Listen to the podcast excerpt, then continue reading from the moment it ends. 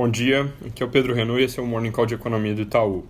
Hoje é um dia bem vazio em termos de agenda e de notícias. A gente tem lá fora a continuação da tensão entre Estados Unidos e Irã, mas sem nenhum grande desenvolvimento. Mercados que seguem se comportando dentro da normalidade e preços de petróleo que até recuaram um pouco ontem, mostrando que o risco de conflito ainda não está gerando nenhum tipo de estresse muito exacerbado.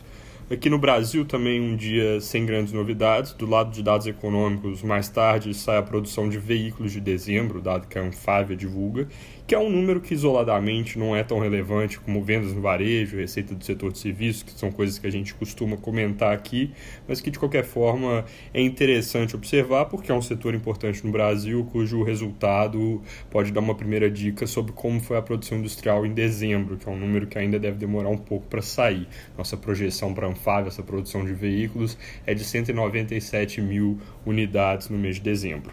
Além disso, vários jornais aqui no Brasil reportando que o governo está estudando possíveis mecanismos para suavizar o efeito de altas do petróleo no mercado internacional sobre o combustível doméstico isso é algo que é bastante incipiente, mas que, segundo o Correio Brasiliense, por exemplo, seria feito por meio de algum fundo compensatório, com recursos que viriam do ganho de arrecadação que o governo tem toda vez que o petróleo sobe. Então, usaria esse extra ali fiscal para compensar um pouco a variação no preço do combustível que chega ao consumidor final.